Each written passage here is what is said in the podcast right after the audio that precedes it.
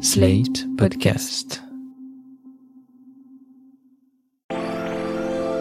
Escorter, c'est accompagner. Tu vas m'emmener où? J'ai envie de partir avec toi. Que tu me fasses découvrir ce que je ne connais pas. En France, vous pouvez payer pour réaliser vos fantasmes. Tous vos fantasmes. Du plus simple et gentiment sexy au plus complexe et brûlant.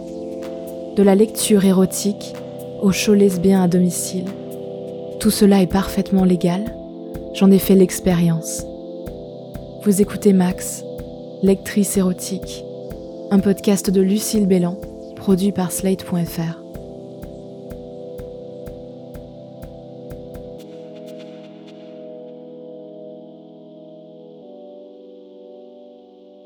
Je voulais que ce soit comme une journée ordinaire. Une journée où j'aurais écrit un peu, où j'aurais peut-être été au cinéma, où j'aurais pris mon déjeuner à la brasserie en bas de chez moi. Mais je n'ai pas été capable de manger, ni de faire autre chose que de penser à ce que j'allais faire le soir même. Je suis allée chercher la chemise de ma tenue de lectrice au pressing, j'ai acheté un nouveau rouge à lèvres, et surtout j'ai récupéré le sac besace contenant le matériel pour ma prestation. Jusqu'à 20 heures, je n'ai eu que des informations lapidaires un numéro de chambre dans un hôtel, un prénom très banal, une heure. Le client avait fait les choses bien. Il m'avait précisé l'étage et la disposition de l'ascenseur, trois pas, puis à droite après la porte d'entrée. Pour le reste, c'était le flou. Je ne savais pas comment gérer les questions, s'il y en avait au niveau de l'accueil de l'hôtel.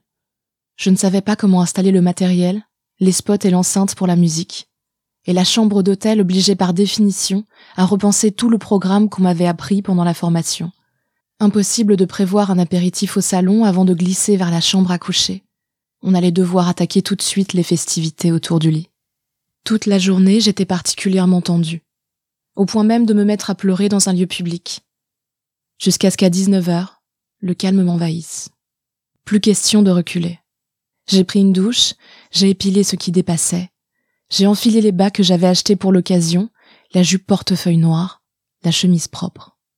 Pour ne pas avoir la même sensation de fragilité qu'à la prestation test, j'ai décidé de remplacer mes sous-vêtements habituels par un body en vinyle noir.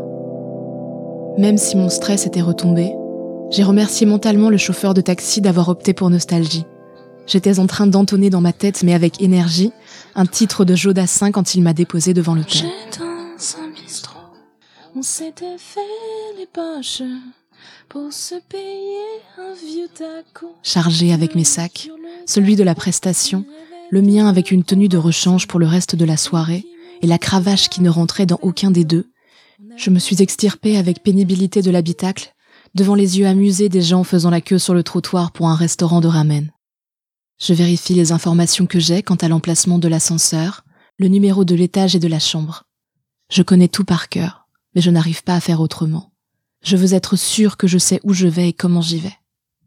Un pas dans l'hôtel et je suis arrêtée par les deux personnes qui tiennent l'accueil. Pire cas de figure. Je ne ralentis pas le pas et me rends directement vers l'ascenseur tandis que l'un des hommes vient vers moi. Il me demande qui je suis et où je vais. Je bafouille que je viens chercher des amis pour la soirée et précise le numéro de la chambre. Il fronce les sourcils mais quand je lui propose de téléphoner à son client, il me laisse appuyer sur le bouton de l'étage. Je me mets à trembler, mais je me reprends vite. Rien n'a encore commencé. Rien n'a encore commencé. Encore commencé. Rien n'a encore commencé. Évidemment, les chambres sont numérotées n'importe comment, et j'ai besoin de quelques minutes pour m'y retrouver. Devant la porte, je ne réfléchis même pas avant d'annoncer ma présence. J'ai allumé le micro pendentif dans la rue je n'ai plus rien d'autre à faire maintenant que de faire ce pourquoi on m'a réservé une petite heure. C'est lui qui ouvre la porte. Le couple se présente. Ils sont souriants et leur tenue recherchée tranche avec l'aspect spartiate de la chambre. Je ne sais pas sous quel nom j'ai été présenté par l'entreprise.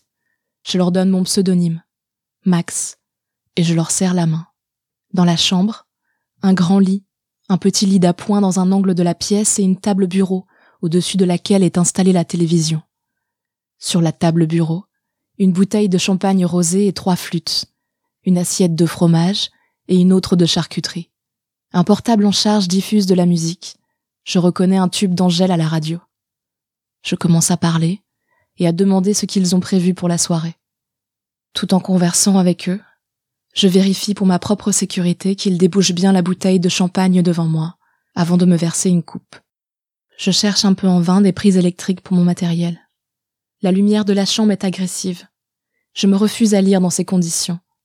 J'allume la lumière des toilettes, entr'ouvre la porte et installe un spot rouge vers le mur sur le côté du lit.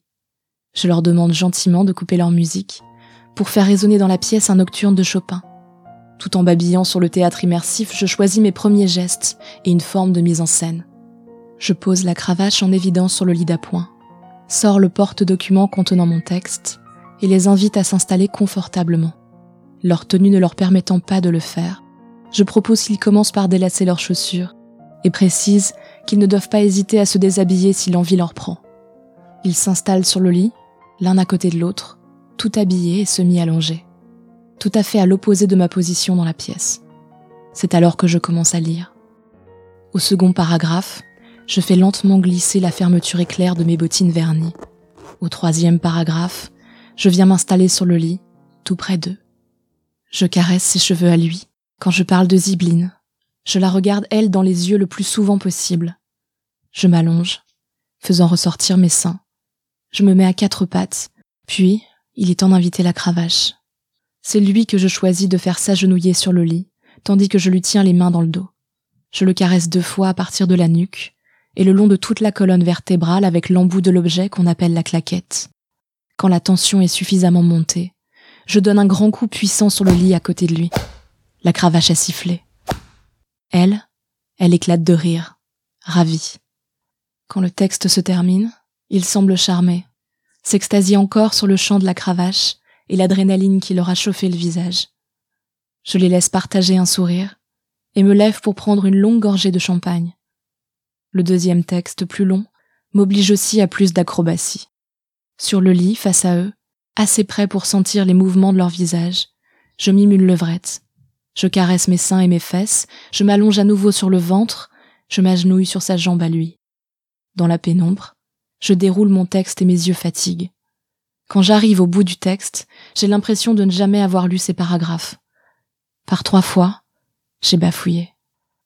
Comme des clins d'œil, j'ai disséminé ma lecture d'explications rapides sur quelques mots aujourd'hui désuets. J'essaye de les faire rire. Je cherche leur connivence. J'ai vu quelquefois sa main à lui explorer son corps à elle.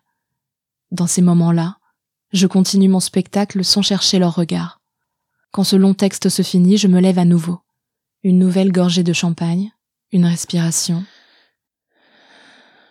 Quelques pas sur le sol moquetté pour me reconnecter au réel, et je suis prête à lire le poème final.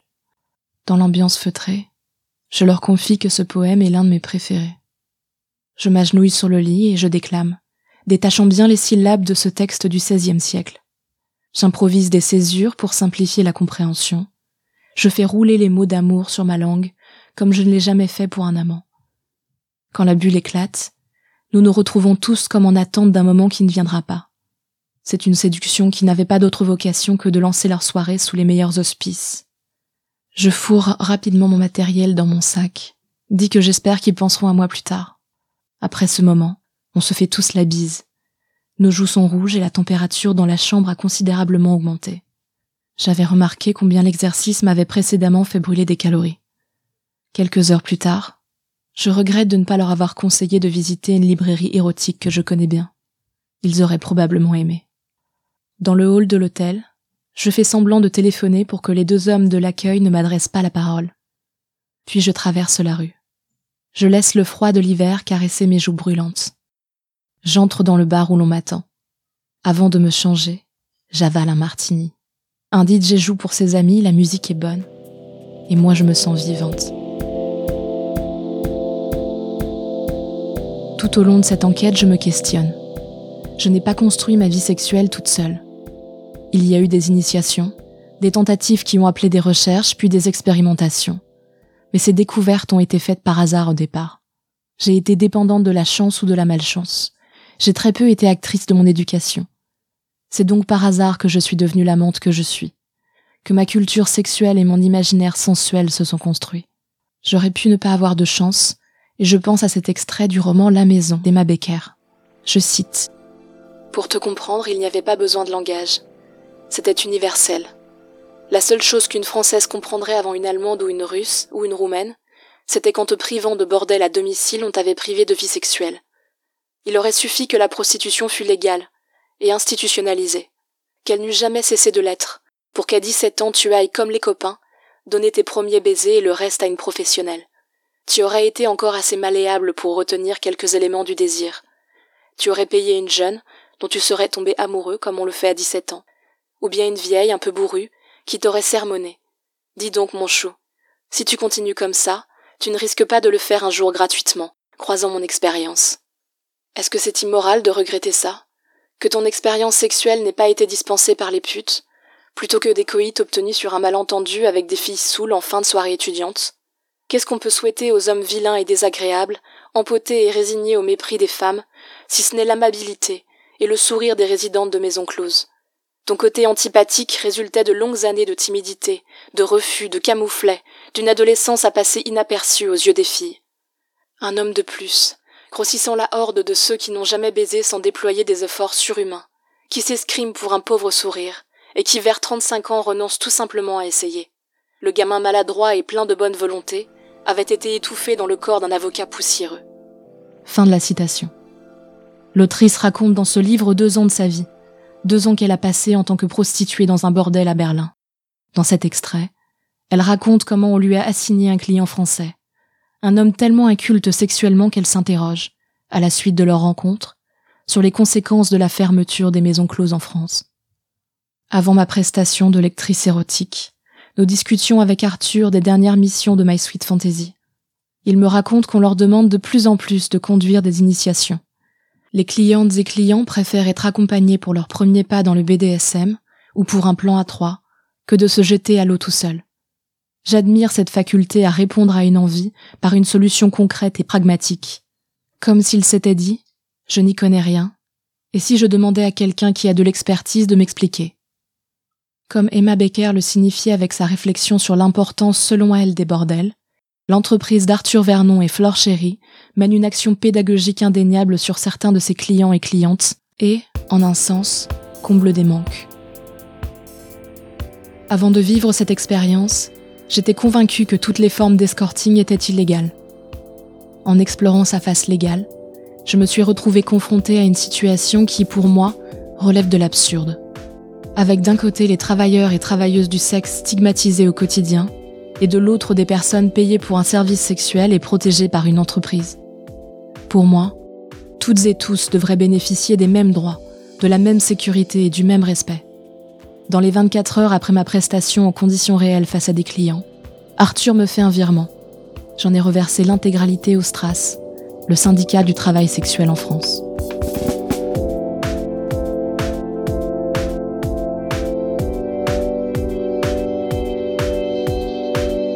Venez d'écouter le dernier épisode de Max, Lectrice érotique, un podcast de Lucille Bélan, produit et réalisé par Slate.fr sous la direction de Christophe Caron et Benjamin Septem-Ours avec Aurélie Rodriguez. La musique est signée par DJ Fekou. Retrouvez l'intégralité des épisodes de Max, Lectrice érotique sur Slate.fr ou sur votre application de podcast préférée, ainsi que mes autres podcasts, première et dernière fois, c'est compliqué et lieu du sexe.